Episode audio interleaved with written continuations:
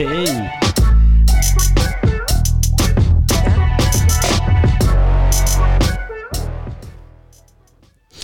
Hola, ¿qué tal? ¿Cómo están? Un gusto en saludarlos de nuevo. Estoy aquí con Héctor Bliss, con Osvaldo Martínez y con una invitada especial el día de hoy, Michu Licious. ¿Cómo estás, Michu? Muy bien, gracias por invitarme.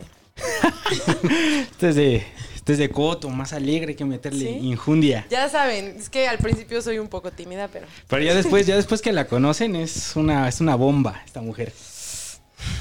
¿Qué, qué significa eso? sí, no sé. O sea, hay personas Güey. que están viendo esto, por I favor. know. I know, pero ya eres acá Ya. más extrovertida. Ok. Sí. No Eso es cierto, Eso sí. siempre eres extrovertida, ¿no? Sí, ¿Has tenido algún problema por eso? Muchos. No, no es cierto. ¿Cómo cuál? A ver, cuéntanos uno, cuéntanos uno. Un problema por extrovertida. Pues no sé, por ejemplo, hace rato que quería llegar aquí, me metí a un lugar que no era y ya estaba registrándome en un evento cuando por así de- por tener confianza con las personas, ¿sabes? Entonces, Pero para poner en contexto a Michulicious y a nuestra audiencia, eh, este podcast lo hacemos porque queremos darle el lado humano al desarrollo. Cada uno de nosotros y los invitados que tenemos aquí son personas súper pro y son personas que se dedican al desarrollo de software o que están involucrados con tecnología. Y entonces, Tú no. Ay, no. yo no, yo soy este. no, yo. No, claro que sí. Y ahorita explicamos un poquito tu background. Entonces, lo que queremos hacer en este podcast es un poquito echar, echar un poquito de relajo para que vean cuán geek y absurdos pueden ser nuestros chistes, mientras podemos hablar de tecnología y, y de lo que está ocurriendo en, en la escena tecnológica. ¿no? Entonces, a Mishu la conozco porque ella fue mi alumna en un bootcamp, en uno de los bootcamps más cotizados de aquí de la Ciudad de México, ¿no? Platícanos un poquito de esa etapa, Mishu. ¿Cómo es que llegaste a un bootcamp de código? No tengo idea. bueno, llegué porque, bueno, una amiga española me habló de, del bootcamp. Me dijo, tienes que ir y te va a ver súper bien. Y, y pues dije, vamos a ver qué onda, ¿no? No tenía, tenía mucho tiempo libre en ese entonces. y dije, vamos a ver. Llegué y por algo así, me- o sea, era algo que nunca había escuchado. Me convenció. Pensé que era algo, o sea, no, no pensé. Dije, esto no lo voy a poder lograr. Y en ese momento como que algo en mí fue como, no, sí puedes, a ver, inténtalo, a ver qué pasa. Y, y si no, pues ya, pues ni modo, ¿no? Pero pues hay que intentarlo, sí, sí puedes. Entonces ya me metí y fuiste mi profe y me odiaba.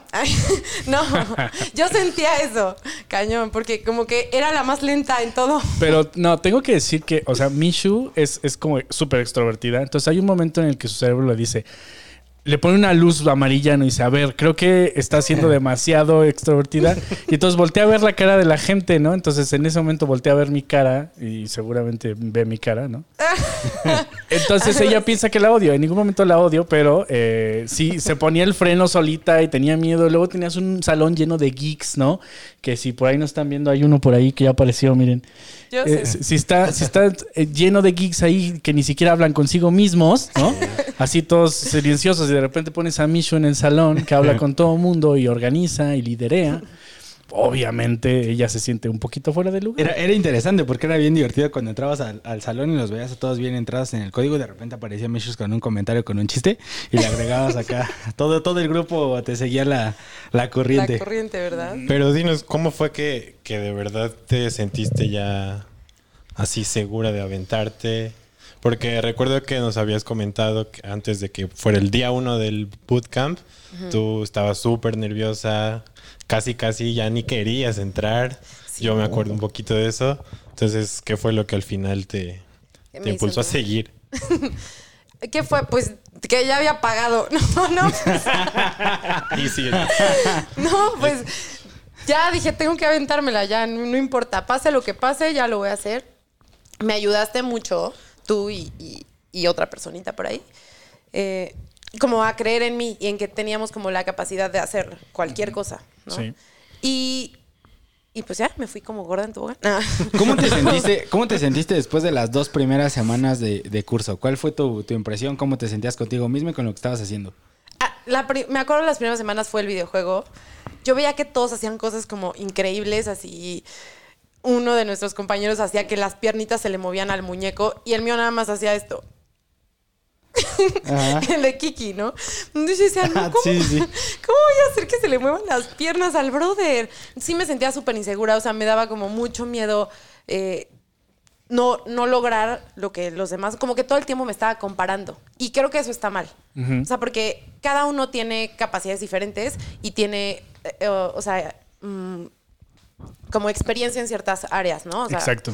Yo tenía experiencia en diseño, entonces pues a mí se me facilitaba más como la parte, pues, de Toda la visual. parte gráfica. Ajá, la parte gráfica. Y pues otros no, otros ya bajaban cosas de internet y yo quería hacerlo, ¿no? Así súper bonito y que se viera lindo. Claro. Pero pues cada uno tiene pues sus, su- sí, sus cualidades y las cosas que puede lograr. O sea, de los proyectos de, de- del- de ese bootcamp, los de Mishu eran los más handmade y, Sí. y tenían un montón de arte y eran los más bonitos, ¿no? Involucraban alcohol y hierba, entonces era bien bastante interesante, lo recuerdo. Ah, hasta hiciste stickers para todos Hice- de hice tu juego. stickers Eso, eso estuvo cool. Sí, sí. súper cool. Y, y creo que eso, Mishu, tu personalidad, el, el ser tan florida, ¿no? no, sé, no está bien dicho. Pero Me ponen cada adjetivo aquí, o sea, no sé qué impresión les he dado. O sea, ¿qué, qué 2019, prefieres? ¿Bomba, bomba o Bomba, Florida? Florida. eh, el hecho de que tu personalidad arroje flor, flores todo el tiempo, creo que te, eh, en parte sí, te sientes insegura, a lo mejor te, te genera problemas, pero también creo que te ha abierto puertas. Entonces, hay proyectos en los que te involucraste post bootcamp y hay proyectos en los que pudiste contribuir en tecnología y proyectos a los que a lo mejor no tenías idea que, que- ibas a entrar en algún momento. ¿Existen estos proyectos? ¿Te involucraste en algo? Sí, bueno, cuando salí, pues luego, luego entré a, un, a una empresa que se llama Subter. Y me acuerdo el primer día, yo dije, ¿qué estoy haciendo aquí? No voy a lograr nada. ¿Qué está pasando? Por favor, alguien ayúdeme. Pero me di cuenta que yo tenía un conocimiento que el otro chavo, porque éramos dos los de desarrollo, que el otro chavo no sabía. Y yo así de, ¿cómo no, no sabes? Y yo lo sé. Entonces como que nos complementamos, él hacía el back y yo el front. Y entonces era como una super mancuerna y me encantó el, el poder lograr un, un proyecto que no fuera pues mío, Sí. sino que alguien lo pide y entonces lo desarrollas y es como de wow, ¿no? Yo, yo hice eso, yo colaboré a que, a que pasara esto y que la empresa, bueno, o sea, se lo vendían a una empresa, eso que hicimos, Sí, se sí. lo vendían a otra empresa. Entonces, está padrísimo poder crear algo y que a la gente le guste y que la gente diga, wow, sí, era lo que, lo que estaba esperando. Entonces, también como esa parte, yo llegué con un chavo que ya tenía un buen de experiencia, pero al mismo tiempo ese chavo no tenía la experiencia que yo tenía, ¿no? O los conocimientos que yo tenía. Claro. Y eso se me hacía, pues, padre, porque entonces yo decía, puedo aportar algo. ¿no? Y, y eso es algo que venimos diciendo en Fixter mucho, y es que todos somos ignorantes, solo que no ignoramos las mismas, mismas cosas. cosas. Entonces, no importa qué tan junior pueda ser, por ejemplo, en el caso de Mishu, también para poner en contexto, tú ya tenías una carrera en diseño. Lo que hiciste fue brincar, migrar o agregar la, el skill de desarrollo, meterte a la programación, pero tú eres una diseñadora de forma, ¿no? Entonces, eh, en algún momento agregaste el skill y si te sentiste débil junior en X tarea, pero tienes una competencia muy fuerte, eres súper competente en Y, ¿no? Entonces ahí es donde tú encontraste como, ok, con este nuevo skill puedo comunicar lo que domino, ¿no? Y pasarlo y aportar mucho más a personas que ni siquiera tienen idea de los colores, ¿no? Complementando un poquito lo que comenta Bliss, me gustaría preguntarte como qué tanto sientes que complementó el desarrollo con tu carrera o viceversa, ¿no? ¿Qué tanto complementó el ser diseñadora con el aprender desarrollo? O sea, yo siento que como diseñadora estaba, o sea, aquí, ¿no? Y también, o sea, para ser una súper, o sea, eh, no sé, experta en diseño, o sea, es igual como junior, senior, la, la, la, la. Y entonces son muchísimos años de experiencia y estás acá.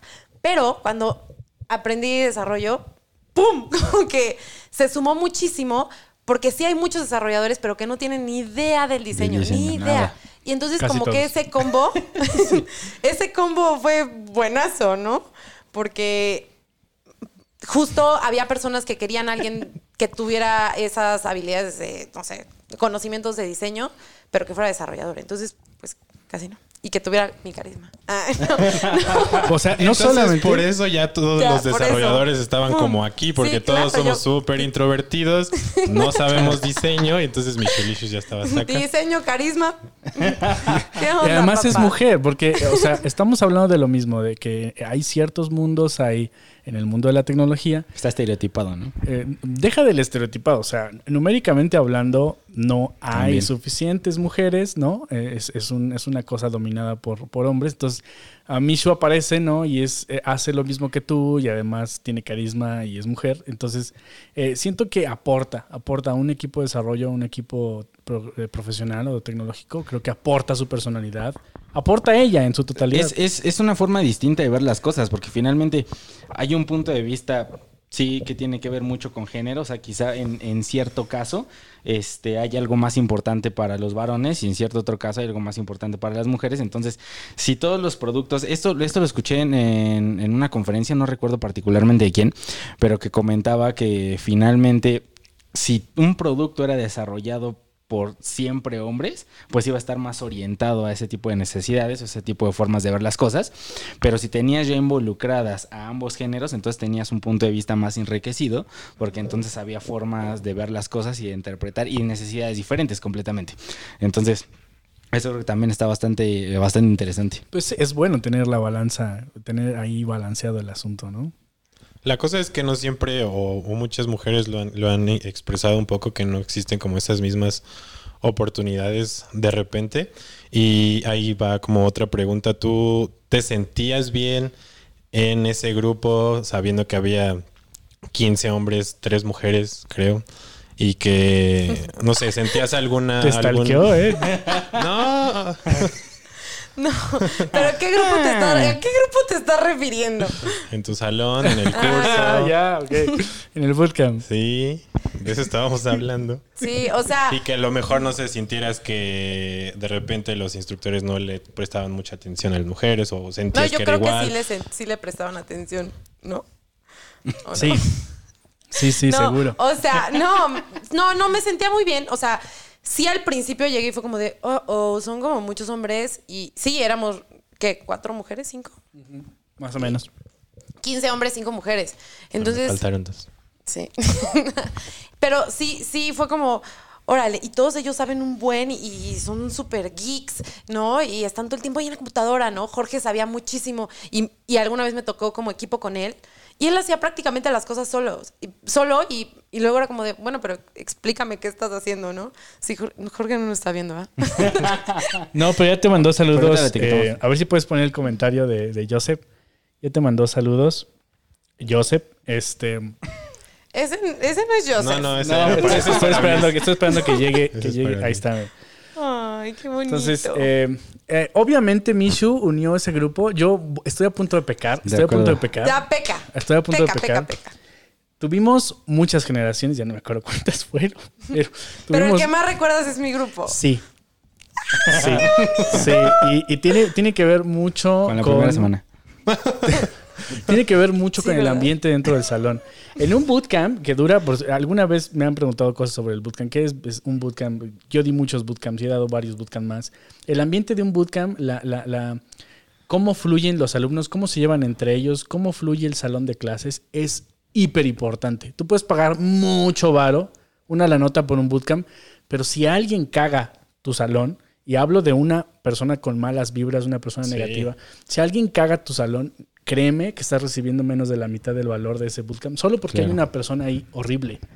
Y en varios bootcamps hubo personas horribles y en tu salón no hubo nadie. Todos estaban unidos, todos hacían actividades juntos, salían, se divertían, se emborrachaban, Nos divertimos. hacían Nos las tareas. o sea, se, se empujaban, se ayudaban. Creo que tuvo, tuvo mucho que ver tu personalidad. Y para allá voy, eh, justamente para la siguiente pregunta. ¿Qué más has hecho? O sea, ¿qué- qué- después del bootcamp, ¿qué más has hecho? ¿Dónde, ¿Dónde has participado? Ya nos hablaste de este proyecto. ¿Hiciste algo más? Bueno, sí. Después de eso tuve una crisis existencial. ya lo saben ustedes, me fui a Vancouver. Se fue a Canadá. Está como el meme ese, ¿no? Cuando estás valiendo. ¿En tu Te lo país? juro. Sí, sí, sí. No, me- ¿sabes qué? Que me estaba yendo bien en el trabajo, pero en toda mi vida como sentimental, personal y así, dije, no, ya, tengo que huir del país. Y me fui a Vancouver. Sí, Regresé. es obvio, ¿no? Cuando uno Sí. tiene problemas, dices, tengo que huir del país. Pero de verdad que sí. Más cuando son problemas con el fisco, ¿no? No tuve problemas con el fisco, afortunadamente. pero sí fue como de, bueno, ya lo, lo primero que tengo que hacer es irme. Ya regresé, ya entendí que las cosas no se arreglan huyendo. Me la pasé muy bien. Pero pues ya después como que fue, a ver, ¿qué onda? Tienes que hacer algo, ¿no? Me- eso se los tengo que contar porque creo que la, la gente lo tiene que saber. Me daba mucho miedo ir a las entrevistas de trabajo. Me daba terror. O sea, bueno, no sé, yo creo que a muchas personas también les pasa. Claro. Sí, sí, sí. Tenía como mucho miedo de, de, de cagarla. ¿no? Sí, puedo decir. Es- cagarla. es- ¿en, qué momento, sí. ¿En qué momento fue eso? O sea, ¿en qué momento te sentiste este miedo? Bueno, ya lo, ya lo había sentido cuando salí del bootcamp porque sentía que no tenía la experiencia Claro. necesaria, ¿no? Ya tengo un poco de experiencia de, de haber estado en esta empresa. Este, me voy a Vancouver, regreso y fue como de, llevo dos meses sin programar, sin abrir la computadora, ¿qué voy a hacer? ¿No? O sea, me mandaban las pruebas y tenía, tenía hasta, me mandaban las pruebas técnicas y tenía hasta terror de abrirlas. O sea, decía, no, ya, la- o sea, ya me estaba dando yo por, o sea, por fracasada cuando ni siquiera lo había intentado me dio muchísimo miedo y, y bueno, después conocí a una persona que espero que me esté viendo ahorita, que me como que me motivó cañón y me dijo, a ver, tú tienes los conocimientos, tú puedes. Total, dije, órale, pues ya, y si, y si la cagas, pues la cagaste, pero inténtalo, ¿no? Ya no ¿Conociste, te conociste ahí. a Dios? ¿Es esa persona? ¿Te está viendo? No, pero eh, entonces empezaste a cagarla, porque no vamos a negar que, digo, vamos, espero tener algún programa en algún momento donde hablemos solo de entrevistas cínicas, porque tiene su lado oscuro, su lado Sí, bonito. claro. El lado oscuro es que están hechas con las patas y, y el lado bonito es que mientras más hagas, más dominas este asunto de los empleos, de pedir trabajo, de lucirte tú como profesional.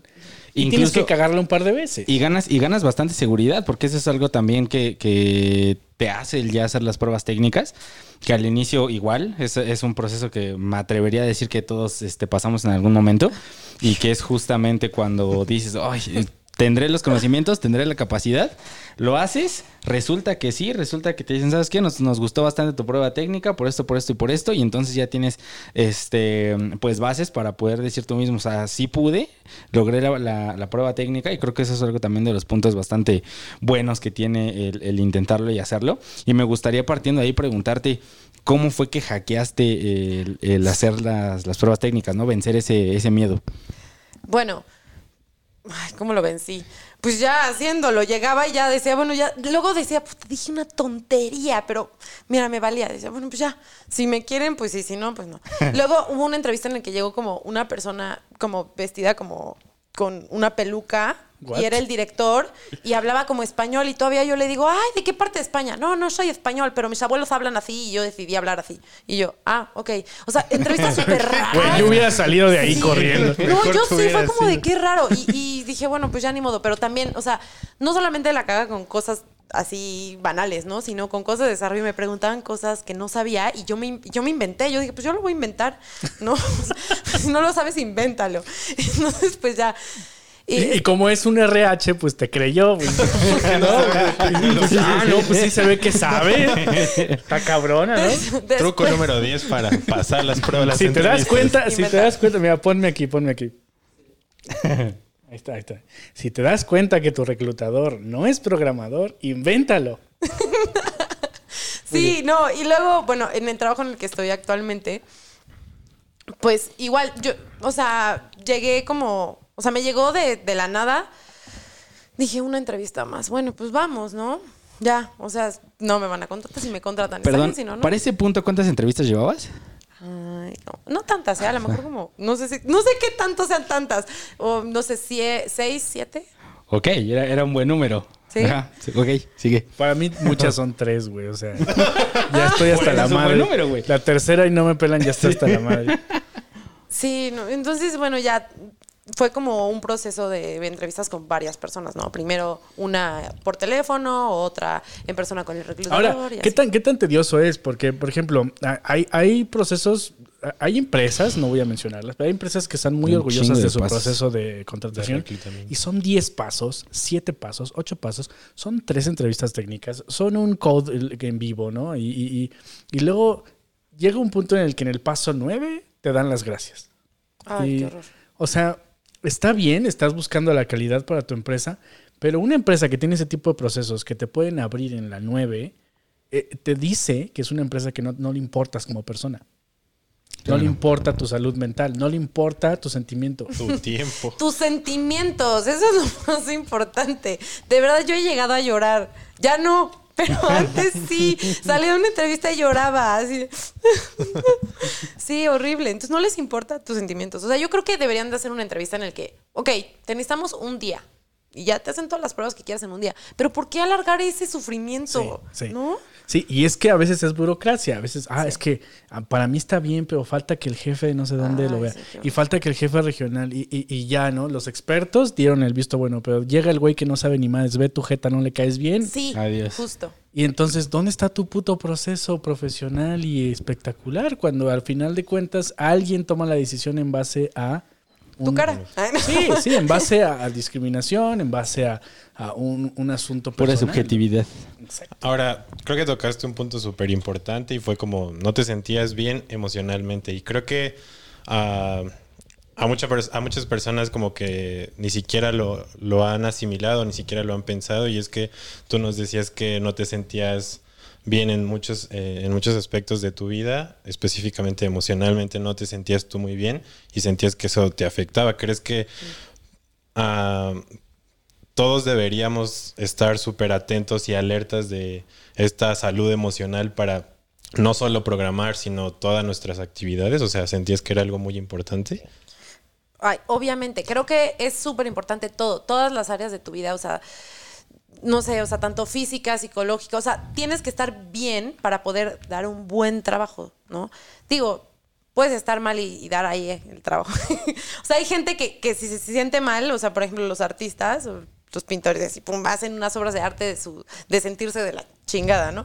Pero, pero creo que, en- bueno, en mi caso sí tenía que estar bien en todos los aspectos para, para poder llegar a donde estoy ahorita.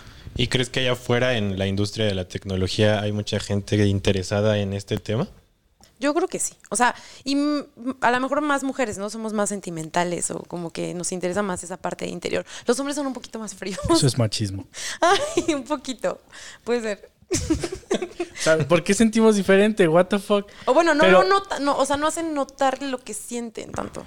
Sí, eso es machismo. Porque crecemos con un machismo que nos dice no llores, ¿no? No te Los niños no lloran. Estás pendejo, güey. O sea, obvio lloro, ¿no? Y mira, mírame. Entonces, yo sí lloraba. Entonces, eh, ahí te va. Otra cosa que, que te quería preguntar. ¿Te fuiste a Canadá para seguir por la línea de, de tu historia? ¿Te fuiste a Canadá? ¿Cuánto tiempo estuviste allá? ¿Qué, qué- qué- qué- cambió? ¿Y qué llegaste a hacer? Porque también eres emprendedora. ¿De verdad quieren saber qué hice en Canadá? Sí, Si lo puedes contar. sí. ¿Cuántas hierbas te fumaste? Sí fumé. Ay, Pues claro, es Una legal vez- a nivel. El próximo año en México No hay problema todos con vamos a fumar. Yo no soy así. Gracias, Peje. O sea, se los juro, yo no soy así, pero, pero dije, ya estoy en Canadá, aquí es legal, pues hay que hacerlo, ¿no? Pero bueno, ese no es el tema. Luego les doy otra plática. de No hizo nada ilegal, ¿se dan cuenta? No hice nada legal. Exacto. No, ¿sabes qué pensé también allá? O sea, bueno, llegué y dije, voy con una amiga, me dijo que me iba a conseguir trabajo. Y sin. Te mintió, solo abusó de ti. No, sí, estuve trabajando, pinté casas, me subí a unas Cool. escaleras larguísimas, así yo decía, aquí me mato, pero dije, bueno, Pero en tengo dólares, ¿no? No.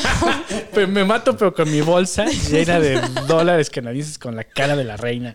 Sí, y estuve en unas con- en construcciones, así, con mis botas, y chaleco y casco, y entrando. Y, y aparte me llevaba súper bien con todos. sí, hi, hello, are-" Y entonces empecé, aparte mi inglés también mejoró muchísimo. Como Claro. que yo tenía muchísima pena de hablar, Claro. de, de decir las cosas mal, pronunciar mal algo. Y, y no, para nada. se O sea, a fin de cuentas, la diseñadora programadora se fue a pintar paredes y eso te enriqueció. Y eso es justamente lo que Osvaldo ha mencionado en, en otras ocasiones. El hacer cosas que no tienen nada que ver con lo que tú te desempeñas profesionalmente, te enriquece a final del día y te hace ser mejor en la actividad a la que, a no, no sé, a la que te prefieres este, dedicar, ¿no? Y ver oportunidades en, distintos lados, porque creo que eso también es algo bien importante. O sea, si no tienes como un contexto de, de- o un panorama amplio de X o de Y tema, no se te ocurre o no sabes cuáles son los problemas y por ende, ya como programadores nosotros sabemos que no necesitas nada más que una computadora para construir una solución a algo. Entonces, entre más skills o entre más conozcas de varias áreas, creo que tienes más posibilidad de, de empezar a construir y resolver muchos más problemas y de hacer cualquier solución. Y es un que se te atajo. Y es un Sí. atajo. Porque el decir, ah, voy a estudiar dos maestrías, tres más. Güey, ¿cuánto puto tiempo? Ah, pero dices, voy a viajar, voy a hacer otras cosas, voy a agarrar un empleo que nada que ver conmigo. Y de repente, güey, en un año tienes un chingo de experiencias enriquecedoras Claro. que te ayudan a ser mejor. Ah, y a lo mejor te pasa algo raro y de ahí te sale una idea y empiezas a darle. No, te voy a decir algo, sí tuvo que ver. Exacto, para allá iba. O sea, ahí te va. aparte, valoré muchísimo así todo. O sea, el, el haber hecho cosas con mis manos, el trabajar, no sé, creo que trabajaba 10, 12 horas al día. Wow. eh, llegaba así, su- sudaba en el trabajo, así sudaba. y Yo decía, no es posible que esté sudando en el trabajo, ¿no? De que tenían que limpiar, cargar cartones, ir acá, allá, camina, el metro, sube. Llegaba muerta. Ah, este, eso sí, renté un Airbnb. Bien, tra- trabajando en, en construcción, pero llegaba mi Airbnb. No, pero sí valoré muchísimo y me di cuenta, dije, no inventes, si yo pude lograr eso, o sea, pu- puedo como lograr más cosas y también vi la oportunidad, o sea, cuando regresé cambiaron, o sea, cambió todo mi panorama, pero yo regresé a México con la idea de hacer bien, o sea, sacar bien mis papeles para ir a, a- a trabajar en Canadá de desarrolladora. O sea, eso sí era un plan en mi vida, ¿no? O sea, regresé y dije, ya tengo lana, lo que el siguiente ¿Era? paso ¿Era acaso? Good to know. era, era, porque sí me quería, quería volver a Canadá, pero a trabajar como desarrolladora. sí. Y estuve viendo, o sea, y aparte Canadá ofrece muchísima, muchísimo trabajo a, pues, a tanto a mexicanos, porque en México, o sea, tiene un convenio con México, este, y pagan súper bien. Sí. La verdad, muy bien. Sí. Entonces, era como un plan que tenía, pero pues después conocí a esta persona que me hizo ver las Y cosas. se fue todo al... de Y todo mejoró, y todo mejoró. No, te voy a decir algo, ¿eh? Si no hubiera sido por él, no estaría donde estoy. Y bueno, A su madre. Sí, está- sigues en México. A, su- a en ver, México. ¿qué, apre- a ver, ¿qué aprendiste de Canadá, Mishus, a no ser dependiente? no sé. No, te, no, te voy a decir algo. O sea, me siento muy a gusto con las cosas que estoy viviendo ahorita, con, con lo que pienso hacer en el futuro. Y pues ya, o sea, Canadá fue una parte de mi vida padrísima. Entonces, le podemos recomendar a nuestra audiencia, a los chavos, chicas que, que- que- que aprenden a programar y que, que buscan oportunidades de empleo, les podemos recomendar que se acerquen a dónde para intentar conseguir un empleo eh, en Canadá. Ahorita no tengo la liga, pero hay una liga para meterse como a. mm, No sé, como al gobierno de Canadá o algo así. Buscan empleo, o sea, y te dan como todos los empleos que están buscando. No, más bien, todos los empleos que están ofreciendo Sí. a personas extranjeras. Y ya, y ahí te dicen qué paso seguir, cómo sacar tu. eh, Es un permiso que se llama ETA, cómo sacar tu permiso, La todo. ETA.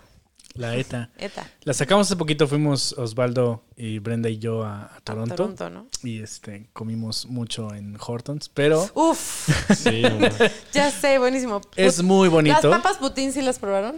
No. ¿No? ¿Las papas qué? Putin. No. Hay que Son ir, güey.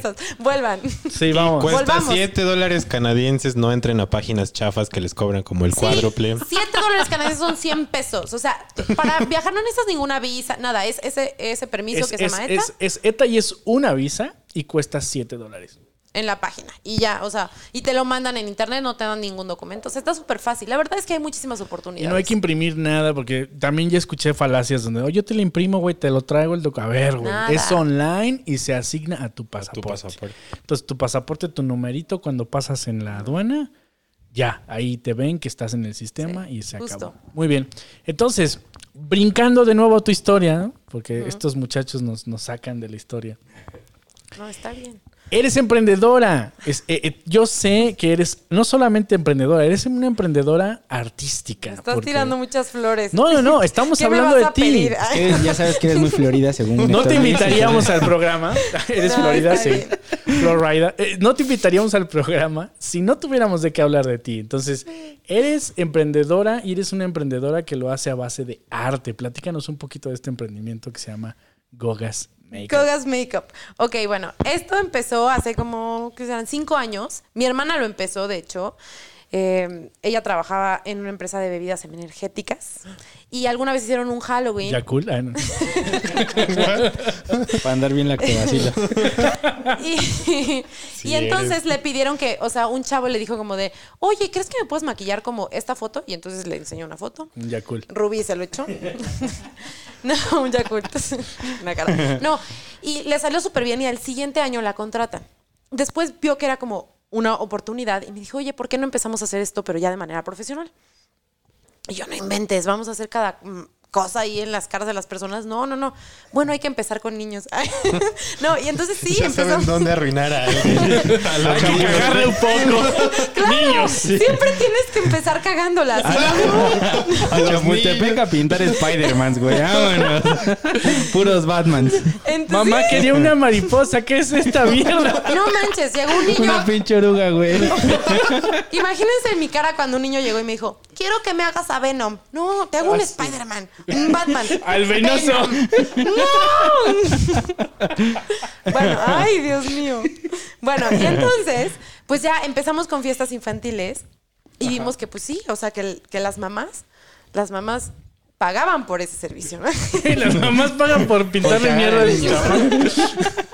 Fíjate, es curioso porque en Sí, Pachuca, porque todavía les toman fotos. Ay, mijito, quedaste bien. en Pachuca Increíble. yo pude haber trabajado de eso. O sea, hubo la oportunidad de, de poner un negocio de, de pintar. Intenté pintar una cochinada y no Te quedó muy mal. Es Sí, que no a todos se les da. No, sabes que ahí nos vemos. No te puedo ayudar con esto. Pero tú lo lograste. Pero entonces, ajá, ya practicamos con niños, nos quitamos el miedo y después así un amigo, oye, ¿me pintas para una fiesta? ¡Pum! ¡Qué increíble! Foto, Instagram, foto, Facebook. Y, nos, em- y este Halloween pintamos como a, ¿qué te gusta? Se- 60, 70 personas. Wow. Pues de, hecho, de mientras estaba en el curso, vimos, vimos su trabajo, vimos un año, hacer. hace un año. Hace un año, estabas- justamente. Pintaste. Yo pude ver cómo pintaste a alguien por un Ay, par sí, de horas. hiciste un Venom. Exacto, un Ay. Venom, sí, sí, sí, una Venoso. Catrina, hizo, hizo varias cosas, estuvo bastante cool. Pero, ajá, pero no había tenido, no habíamos Pero a tenido ver, tantos clientes como. 60 personas. Bueno. O sea, sí. ¿cuántas manos tienes? Somos dos, cuatro. Entonces, lo que hacíamos era, pues sí, dividir. Había eventos, depende también el, pues el tipo de maquillaje, ¿no? Había unos que sí eran como, o sea, nos tarda, nos tardábamos una hora, una hora por persona.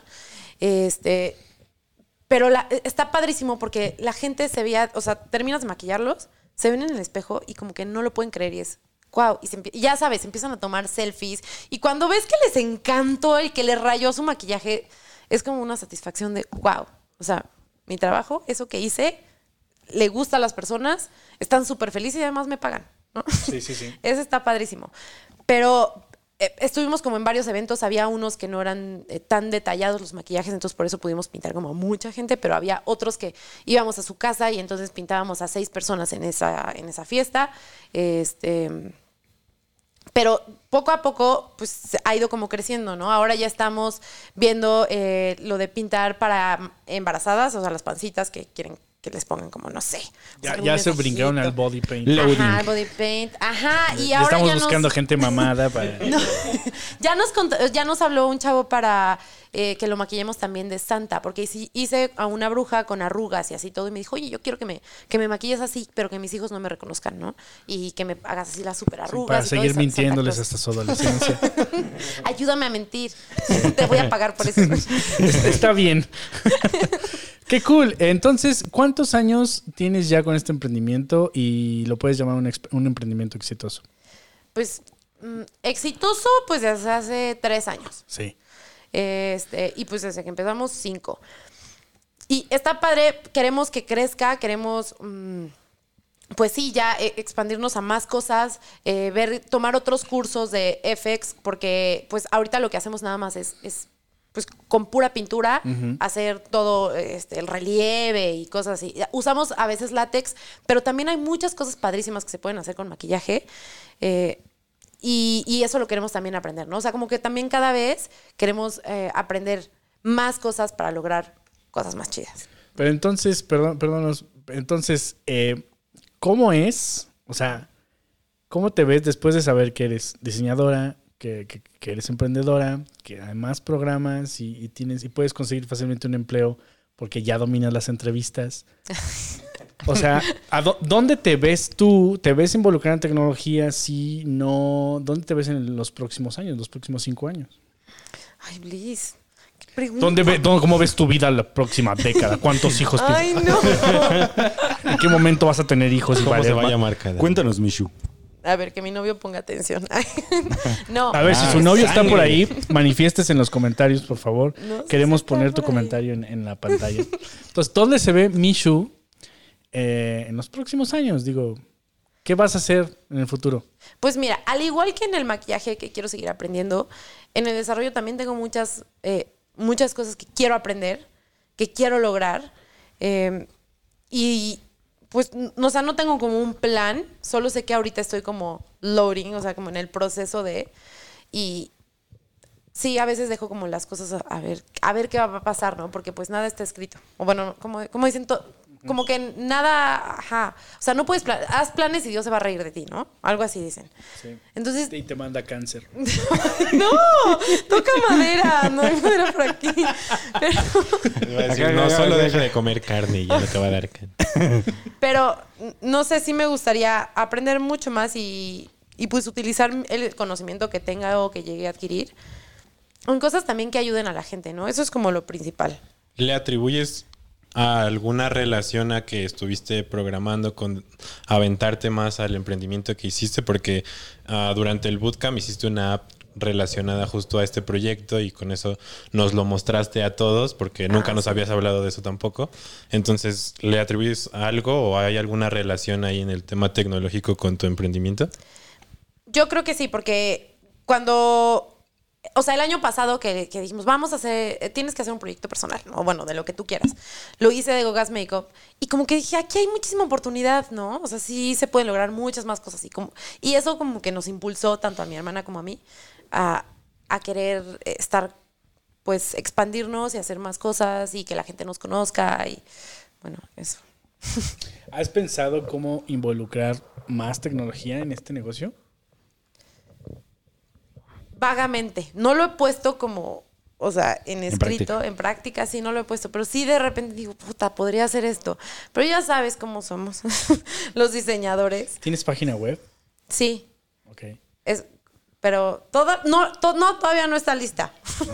sí la tengo, pero Funciona no. en mi compu nada más. Funciona en mi compu. En local. Sí, sí, Pero sí. en las redes sociales también nos pueden seguir.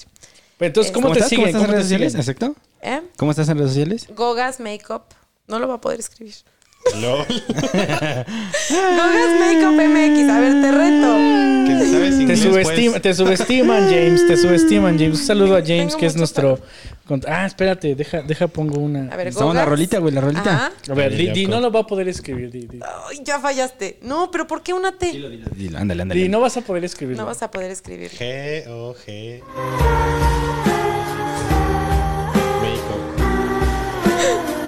MX. ¿Está bien? Sí, ahí va. ¿Está bien? Sí, así, ese es el Instagram. Santa madre, ahorita vemos qué pedo. Me Sí- sí encanta pudo, ese brother. sí pudo. Sí pudo, pues sí, después de tres errores. ¿Te veo la cara de estúpida? Bien, pues ahí nos pueden seguir en Instagram. Cool. Vean, Siga- el sigan a Gogas Makeup. Y esto es solo Ciudad de México. O sea, si yo quiero pintarme la jeta y estoy en Querétaro o en Puebla, estoy jodido. No, pagad los viáticos y vamos a pintar. Cool, ahí está. Entonces, dense una vuelta a Gogas Makeup, chequen los diseños que están poca madre todos y eh, piensen, ¿no? Si quieren ser el, el Pepino Rick, pues ahí está, ¿no? Pintamos a gente de Canadá, de Alemania y a unos gringos. Cool. Bueno, eh, americanos. Y a hermanos americanos. Hermanos americanos. Pero está padrísimo que nos contactaran, eso estuvo padrísimo. Que nos contactaran estando allá. Oye, me recomendaron contigo, voy a llegar a México el 31 de octubre. este, ¿Crees que me puedo? O sea, confiaron en nosotros, nos depositaron antes, ni, sin siquiera conocernos. O sea, nos dieron como el adelanto y todo. Sí, gringos. Americanos. Es que sí, sí, mi hermana me dijo, no les digas gringos, porque yo tenía un chat y decía, los gringos, los gringos. No, no les digas así. Luego les ponía a los green friends. Y le dije, ¿por qué green friends fuman mota?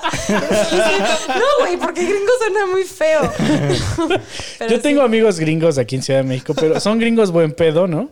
Entonces ellos mismos se dicen a sí mismos gringos. Pero no lo decimos en mala onda. No, es nunca ha sido discriminación. Siempre ha sido como un identificador. Creo que nunca podría ser discriminación. No, claro que no. Ellos están elevados. O sea, su mente, eh, por ejemplo, tú dices, es que confiaron sin conocernos. Para los mexicanos es absurdo decir, güey, me depositaron sin... Es absurdo, Sí. pero para un gringo está bien porque no están esperando que tú seas un ojete, ¿no? Entonces, Sí, por eso es un gringo. Por eso es un gringo, antes. porque está elevado, está pensando bien de ti. No, igual, él, fue un alemán el que nos depositó también antes porque quería como un sombrero y le dijimos, no, brother, necesitamos lana, si no, no va, no va a pasar. Sí, sí, Entonces sí. le compramos todo el kit, todo, llega, los maquillamos y terminamos de maquillarlos y esperábamos que nos pagaran pues el resto, ¿no? Sí. Porque aparte les hicimos un buen de cosas y eran una buena lana. Y nos dice, oye, ¿te puedo depositar cuando llegue a mi hotel? Ándale, te Volte- toca. Sí, Te toca. Volteo a ver a Rubí y le hago así con cara de, güey, o sea, No, güey, no cara". confíes en este pinche. Entonces se voltea y me dice, ellos creyeron en nosotros y confiaron en Ah, nosotros. Ahora nos sabia. toca confiar en ellos. Tu hermana sabía. Y yo así, Vámonos. sí, te lo juro. Y sí, ya como dos días después ya nos depositaron. Y no nos depositaron nunca. Y seguimos esperando el depósito. no, pero sí, o sea, sí tienen otra mentalidad totalmente diferente a la nuestra. Sí. Nosotros todo el tiempo nos estamos cuidando o, o queriendo hacer tranza, ¿no? O sea, la gente, los mexicanos siempre quieren estar viendo la oportunidad de transar al otro. Y está horrible. que no tranza, no avanza. Ándale, sí. Y eso pasa en desarrollo de software, eso pasa en programación. O sea, cuando yo empecé, a ver David, te voy a preguntar, güey, yo quiero saber. Cuando yo empecé a dar charlas o a andar en comunidades, lo primero que encontré fue, yo estaba feliz, ¿no? Así como Bob Esponja, güey. Y lo primero que encuentro es, este pendejo, ¿quién es, no? Y quién se cree. Y nosotros somos, este, tenemos mil años de experiencia, somos DataPub. Entonces, Sí, sí, sí. o sea, ¿qué te encontraste tú, güey? Porque lo primero que te encuentras allá afuera es, súper expertos, güey, que no hacen una puta mierda de su vida más que Creo, creo que criticar a una de otros. las cosas muy comunes es lidiar con el ego de los que ya llevan eh, rato en ese, en ese mundo. Porque, o sea, de por sí es como, ah, yo soy desarrollador y sé más que tú. Pero ahora si ya también dan charlas, es como, ah, yo soy desarrollador, sé más que tú. Y además eso que estás diciendo, o sea, ya, ya son como jueces de todo lo que haces. Y muchas veces eso sí te va bien, porque si no, hay güeyes que tampoco han dado charlas, pero que aún así se avientan a, a estarte criticando, ¿no? ¿Qué nos pasaba, por ejemplo, con el live coding? Que era lo primerito Ah, que nos sí. empezaban a, Sí. a tirar. Ahí hay todo un, ahí hay todo un testimonio. El live coding es codear en vivo eh, a expensas de que te falle el pinche código en vivo y siempre falla, Y ¿no? siempre falla. Entonces, está bien. no- aquí en Fixter hemos abrazado el live coding y nos aventamos a hacer mierda y siempre nos falla. Y ya sabemos, eh, Osvaldo va a hacer live coding en este mito, güey. Ahí estamos, David y yo atrás, eh. güey, atentos, viendo qué pedo, qué le falla para gritarle. Pendejo, el punto y coma. Pero, Y, este, y así nos, nos reímos y... pero la gente, así, no luego, luego, nada. o sea, te falla en el live coding, y Sí, sí, sí, falló, sí. ni sabe qué está haciendo. Es, güey, es como si ellos programaran en su casa, güey, y no fallaran nada. Nada. Ay, sí, obvio no. No sucede. Ah, y por eso a mucha gente le da como miedo comenzar. O sea, y pon tú que das una charla y no haces live coding. De repente, no sé, te empiezas a trabar o a lo mejor, pues, por el nervio de estar ahí enfrente, te equivocas o dices algo que no y de repente ves la jeta de la gente ahí haciendo malas expresiones, etcétera. Entonces te desmotiva un poquito. Entonces yo creo que es algo que a muchos les hace no empezar. Pero ya que estás ahí, pues te tiene que valer. Pero lo hemos hecho, Tienes que darle. lo hemos hecho relativamente bien porque nos esperamos, o sea, nos apoyamos, estamos buscando el error, invertimos. Yo invierto de 5 minutos a 7 minutos Sí. buscando el error. Si no lo encuentro, pido perdón y continúo la charla y abandono el live coding. No ha pasado. Hasta ahora hemos Eso es lo encontrado. que harías, ¿no? Más bien. Hemos Sí, sí, sí. encontrado el error. Todos, cada uno nos ha pasado. Y al contrario, en una charla en vivo encuentras el error y todos. ¡Eh! Está bien chido. Se vuelve que lo encontramos. O sea, Pero ¿qué eso sientes también- cuando estás buscando el error? o sea, te, te limpias el sudor, ¿no? Si, Sí, si las- pasan más de siete minutos, pues te cagaste, ¿no? Pero eso creo que ha pasado mucho también en nuestras charlas porque la comunidad que ha estado con nosotros ha sido súper buen pedo y creo que es algo de reconocer ahí que igual entre nosotros no alcanzamos el error, pero alguien allá atrás Sí, hay dos, lo tres ahí viendo el- Mira, ahí, hay, todos- ahí hay un fan tuyo, Mishu. Ah, sí. Mefita Pero aquí, es que dice, mándame sal- un saludo. Un saludo. Es tartamudo. No, es, es, es un poquito. Es, es, es- es fan tuyo y quiere que le mandes un sa- saludo. ¿Qué onda, fans? Sal- sa- saludos. A Memefit. Al Misfit. No, Memefit está poca madre. Memefit. Hay que hacer un Memefit, ¿no? De Sí. Memefit. Ahorita vamos a sacar un memefit de este, de este cachito.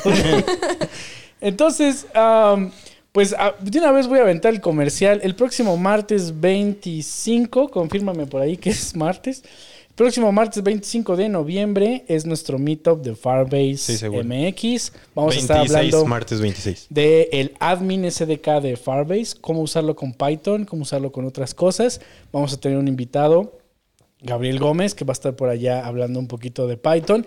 Y además, nuestro meetup es parte del Road to the Dev Fest, que básicamente es parte de las charlas previas antes del Dev Fest, por si no lo conocen. El Dev Fest es un evento de Google donde se juntan eh, un montón de Googlers, vienen de diferentes eh, países, diferentes continentes a hablar de tecnología y es totalmente, increíblemente empoderable, empoderoso. No sé cómo decir eso, pero Chingón. chingón. Entonces, vamos a eh, regalar entradas en el Meetup el próximo martes. Entonces, la entrada al Meetup es gratis, pizza, chela gratis, patrocinada por Fixter Geek. Ahí está el comercial. Yo voy. Nos vemos. Ahí va a estar Mishu Lishus para que le, le digan Sí. maquíllame, maquíllame, De Santa Claus. Maquíllame. El desarrollador. De- de sombra aquí y sombra allá. Hola, hola. Maquíllame. No, no, así. Ok, entonces, por ahí nos vemos en el Meetup el próximo martes. próximo martes a las 7 de la noche en Central, que está en Zamora 187, Colonia Condesa. Yay. Súper. Faltó como un. ¡Uh! Yeah, uh, Así Tu están, sonido, o sea, güey, algo, tu algo sonido. está bien Pero ese no interesante. Ese no es, es este. Recuerden, si no, mal- si no me equivoco, es el último meetup que tenemos este, en el Del año. año, sí. Entonces, asistan, no se lo pierdan. El siguiente año vamos a venir con mucho más contenido. Prometo que voy a estar más seguido en las, en las charlas ahora. Ya en los últimos meses se me ha complicado un poco. Pero voy a estar. Ah, Es que ya, ya va a ser papá. Eh, pero, pero, escuchen, en este meetup vamos a tener playeras gratis para fin Oh, de es año. verdad. Sí, playeras, playeras gratis. Todos los que vayan van a hasta estar que se acaben. No, están horribles. Pero, pero van a, estar- van a ser son gratis. Son gratis. Eso es lo que funciona. Son gratis. Sí, vamos a tener en serio. Así que vayan y se llevan su playera gratis. Vayan sin ropa, nosotros los vestimos. Los maquillamos, los vestimos, güey. Los preparamos, los educamos. Ustedes son como maniquís. los alimentamos, sí. Sí, También, o sea, sí, sí, todo. sí. Todo el show. Cool. Cuéntanos, Michelicious, ¿qué tranza con las cobijas? Que también ya, ya empieza a vender. Niégamelo, niégamelo. No, no te lo voy a negar. Se va a llevar bien. ¿Cuántas quiere? Sí, sí. ¿Quiere dos? Ah, Se las pongo. trabajas en la Se las pongo. Si tienen frío para que ya no vayan a ¿Saben las ferias, acérquense a feria. Michelicious. A ver, espera, ¿qué? ¿Ya trabajas en una feria? A ver, no, escucha. Las colchas son, o sea, se venden como pan caliente. O sea, real. La gente tiene mucho frío. en ¿Tienes de tigre? Yo quiero una de tigre. Espera, es que las la que ella dice son fancy, no pinches cobijas de tigre. Sí, de- Ay, son no, como. no, sí, no. no, no. No, o sea, Te son las cobijas consigo. gringas. Te las consigo. No, son made in China. no, no sé dónde están hechas, pero son, están súper padres. Métanse a mi Facebook. no, mi hermana las vende y yo dije, pues yo también. Órale, pues vámonos al Cool. negocio de las colchas. Uf. No, todo. La verdad es que. Espérate, yo sí, eso me interesa. Güey, empiezan los fríos, güey, y ya necesito otra cobija. La neta, ¿no? Entonces, La neta sí, están bien padres. Luego te va a mandar el catálogo. Vámonos. Maravilloso, maravilloso. Entonces, véanla, véanla. Es, es, ella es Florida. ¿No? O sea, y eso es lo padre. Creo que, creo que eso es lo que agrega valor en una empresa, por si te está viendo algún reclutador. Las personas que más agregan valor a un emprendimiento, una empresa, una startup, lo que sea. En, en- en- fíjense, es, es- una disertación larga. Cuando contratas un desarrollador, por lo regular buscas que tenga iniciativa, que tenga una forma de pensar nueva, eres una startup, quieres agregar talento, valor a tu startup. De repente creces o ya eres una empresa gigante y ya se convierten tus empleados en monigotes, ¿no? Monitos que apachurran teclas. No te importa su personalidad, solo los números. Despides a 10, contratas a 10, te vale madre.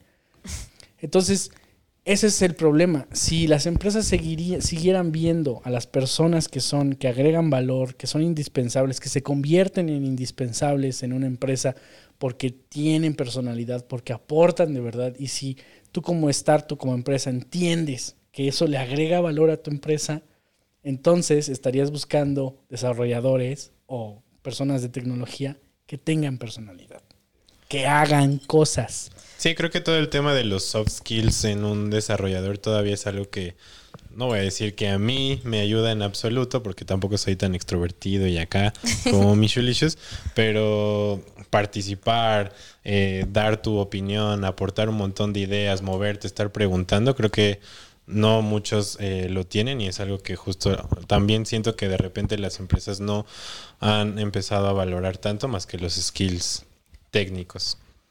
Sí, y, y al final del día, si no tienes soft skills, tus skills técnicos no valen nada, porque si no te sabes comunicar, No te sabes vender. no sabes vender, no sabes colaborar, no sabes escuchar, cabrón, no sabes tener en puta empatía con otra persona.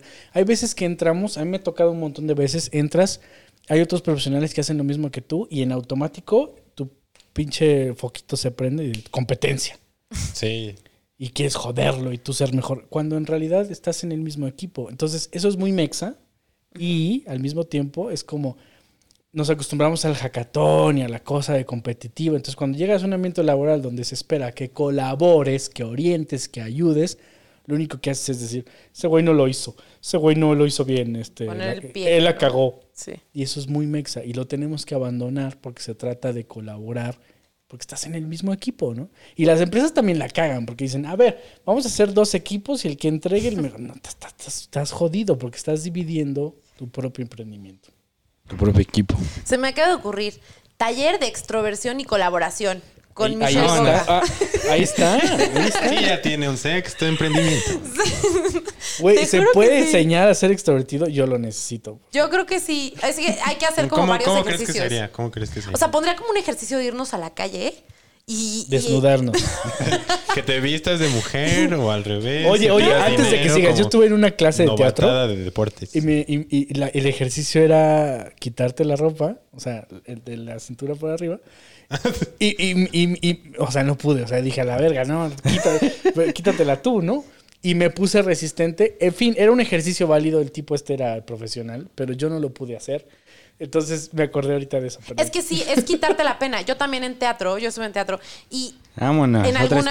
Claro. No, y alguna vez, o sea, y estaba chavita y en eso nos dicen como, bueno, ahora tienen que ser como unos changos y empezar a, a hacer Conseguir un empleo. No, y, y empezar a hacer como si fueran unos monos, hacer sonidos de monos y actuar como monos. Entonces tenías que estar. Y yo decía, no manches, qué pena, ¿no? Qué oso, me van a ver. No, qué mono. Y no, qué mono, no. Y entonces dije, pues, pues quiero actuar, ¿no? Y, y quiero que me escojan, pues ni modo, me voy a poner a gritar como chango. Y entonces te pones así, ¡ah! Y hacer sonidos súper ¿Cómo, locos. cómo, cómo? Y así, a gritar como un mono. Total, vi que todos lo estábamos haciendo. Ya se me quitó la pena. Pero es que es eso, como que la gente mm, siempre nos importa como el qué van a decir de mí, qué van a pensar. Como que siempre es, es algo que, que nos atormenta. El qué van a decir de nosotros o qué van a pensar. Y lo primero es quitarte la pena haciendo ese tipo de cosas. Y te sirve para todo, porque a mí me dijo alguien, eh, ¿qué es emprender? Es incomodarte.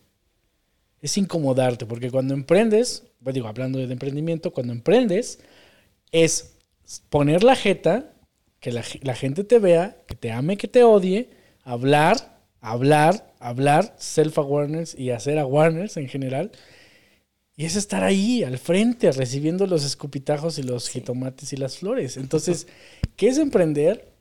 incomodarte. Y, y ese tipo de cosas de teatro, ese tipo de cosas de ser extrovertido. Por ejemplo, yo soy introvertido y sé fingir ser extrovertido. pero no lo soy, lo aborrezco, ¿no? Inviten a Bliss a dentro una de mí- fiesta. No, no, no cuentes cosas. que La no. chela también ayuda mucho, ¿no? La chela me ayuda, la chela me ayuda. La chela es mi amiga. En mi taller debería, o sea, pondría chelas, así sería lo primero. Para entrar un shot de tequila, si no, no entras Ah, a mi bueno, taller. sí, ¿no? ya. Y empiezas ya a fluir. O sea, te voy a ayudar, embriágate primero, conviértete en alcohólico y después ya puedes ser extrovertido, ¿no? ¿Sabes la historia, no? Yo- Y si yo- pagas en preventa, güey, te llevas tu cobija. Chingue. Cool. Entonces, ser extrovertido es muy valorado allá afuera y, y en cualquier carrera y en tecnología y si tú eres extrovertido. Pero hay formas de ser introvertido social, ¿no? Entonces, no decimos que tienes que ser extrovertido a huevo. Yo no puedo ser súper extrovertido, pero hay formas de ser introvertido y no ser grosero, porque esa es otra historia. Sí, claro. Cuando eres introvertido y le dices inmediatamente a la gente, te odio y odio a todo mundo, ahí ya la cagaste, ¿no? O sea, puedes ser introvertido y odiar a la gente, pero no tienes precisamente que publicarlo. Porque es tan comentar bliss todo. ese comentario, Sí, tan sí. bliss. Lo siento. pero es que hay un montón, mira, la mayoría de las personas que hacen software, que hacen desarrollo, son introvertidos. La mayoría. Y yo me identifico mucho con ellos porque yo adoro la soledad y, y mi música y programar. Y no hablar con nadie, ¿no? Pero entiendo hoy en día que no puedo vivir todo el tiempo así. Tengo que salir, tengo que hablar, tengo que compartir, tengo que enseñar. O sea, hay un balance, exacto. O sea, no puedes estar siempre de ese lado. O sea, no irte para un lado o para el otro. Siempre hay, hay como un balance. Entonces, e- en eso creo. A lo mejor yo también peco de repente de, ¿no? De tanta floripondez. de tanta, bo- ¿cómo dijiste bomba? ¿no? Tanta De bomba. ser No sé. bomba. Sí, entonces a veces hay que como que encontrar el punto medio. A mí, lo- el otro día, en Tú te mamaste, güey. ¿qué tenía que hacer? Me tenía que apurar a programar algo en, en el trabajo. Y, y dije, me distraigo mucho hablando con la gente, ¿no? Hay una chava que se llama Ingrid que me la paso risa y risa con ella. Dije, no, Saludos, Ingrid. Ingrid, sí, no, la adoro. Entonces me pongo, me puse los audífonos, cosa que yo rara vez hago, pero dije, "Ne- tengo que concentrar. Puse música, audífonos y así. Pero dije, tengo que encontrar el punto medio y el, y el poder hacer las cosas sin. Porque me distraigo mucho. Al ser tan extrovertida, pasa algo y ya hice plática, ya, este, no sé, ya vendí cobijas, ¿no?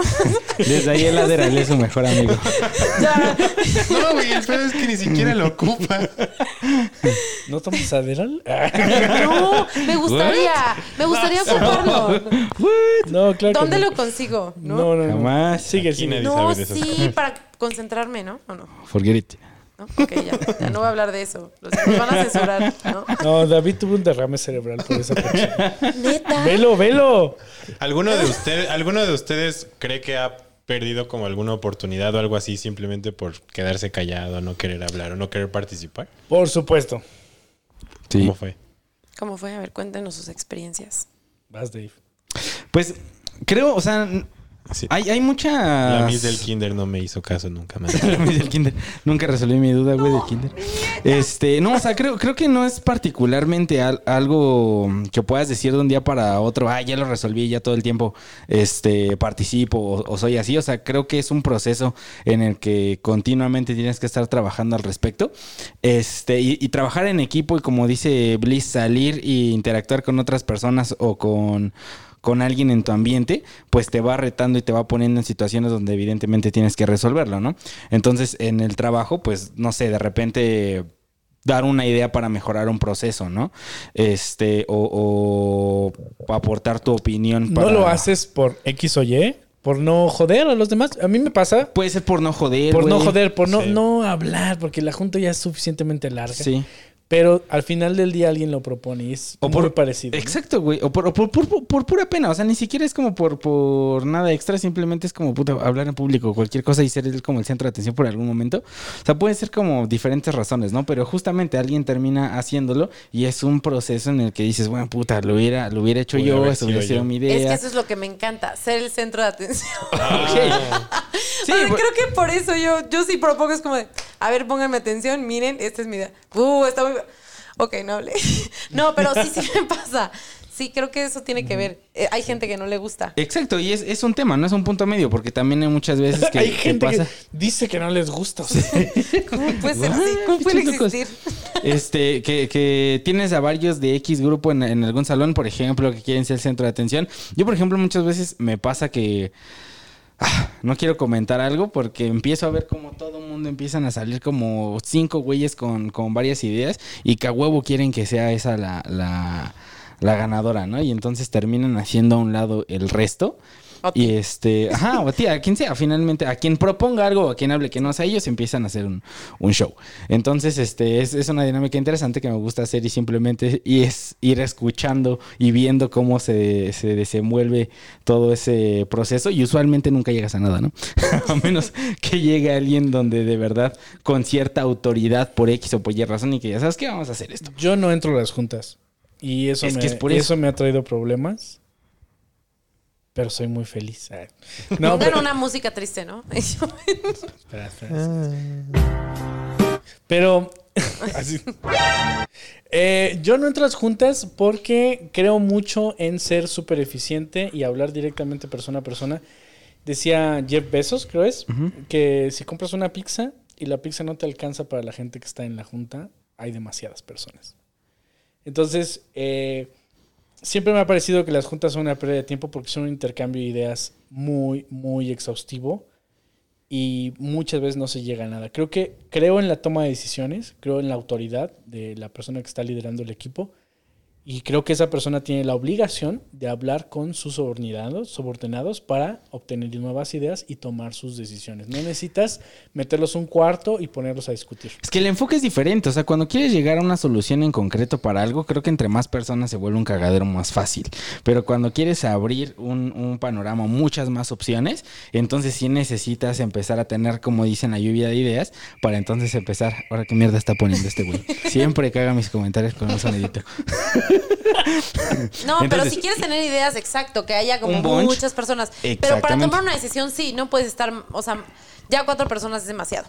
O sea, una pizza te la comes Sí. entre dos. Ay. Una pizza se la chinga Osvaldo. Solito, cara. ¿no? Entonces, entonces eh, estamos llegando ya a la recta final de este episodio de- del podcast de Fixer Geek, donde estamos intentando explorar la vida de los desarrolladores y que nos dejen valor acerca de soft skills, acerca de su experiencia.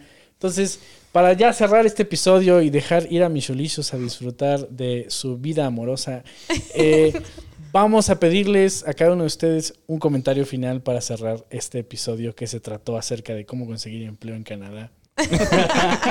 David, Pues creo, creo que con todo lo que acabamos de, comentar, algo que rescato bastante es lo que comentaste del hecho del miedo a la hora de, aventarte a hacer una entrevista técnica, particularmente hablando. Creo que indudablemente como desarrolladores nunca lo vamos a saber todo, o sea, esto avanza y crece tan rápido que es imposible que podamos tener todos los conocimientos, entonces no va a haber un punto en el que seas experto o seas el el que lo sabe todo sobre un tema, ¿no?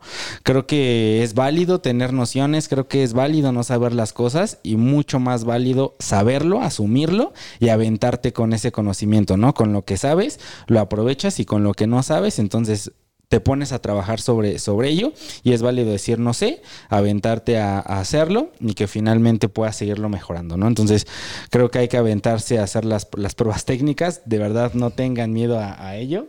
Este, váyanse en calzones. No, no es cierto. y este, y listo, ¿no? Es, es, es hacer las cosas, tomar acción.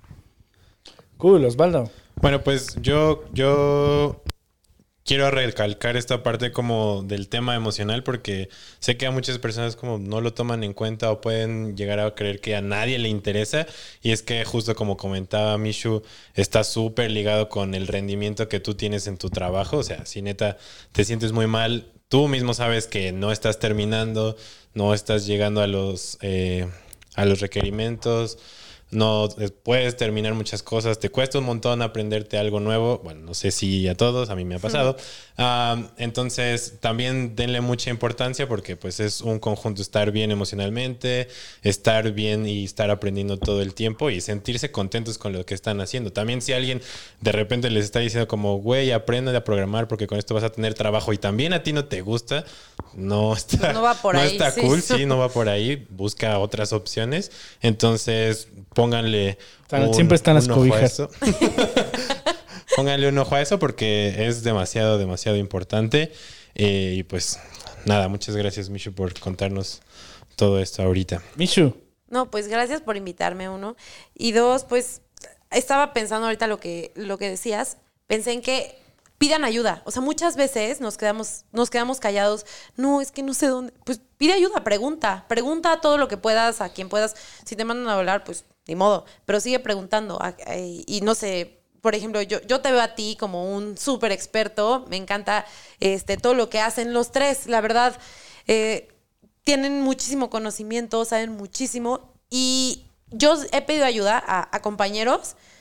Tenemos todavía el grupo del bootcamp pasado, del boot- el bootcamp en el que estuvimos. Y, y Joseph me ha ayudado muchísimo también, ¿no? Había algo en lo que estaba atorada. Era algo muy fácil, pero yo estaba bloqueada en ese momento. Les pedí ayuda a todos. Joseph me contestó. Sí. Eh, y dije, wow, gracias, sí, era así. ¿Cómo no lo pude ver antes? Pero siempre pidan ayuda y no les dé pena y traten de hacer esos ejercicios de, de monos o quitarse la playera en público. Salí en calzones a la calle. Pues gracias, Mishu, por aceptar nuestra invitación y, y venir aquí y ser parte de nuestros primeros episodios. Por eso no tenemos audiencia. Uh, Mi mamá al rato la voy a obligar. a Genial. verlos. Pues, ahí va a estar, va a estar en todas las plataformas. eh, busquen como Fixter Geek. Y eh, pues nada, muchas gracias por tu tiempo. De verdad, yo aprecio mucho que te tomes esta hora para venir hasta acá y para estar con nosotros platicando. Y pues nada, gracias a todos los que nos siguieron en vivo, gracias a los que nos van a escuchar eh, en, el, en el podcast. Y ojalá te podamos tener una vez más por Sí, acá. cuando Esta es tu casa. Uh, Entonces, eh, pues Con nada. otros cinco emprendimientos más. Sí, para que nos platiques cómo fueron las cobijas y luego cómo brincaste a traficar este, otra cosa. Entonces, muchas gracias, Mishu. a ustedes. Ya nos vamos. Un besote. Muchas gracias. Hasta luego. Nos vemos el próximo episodio del podcast de Fixer Geek.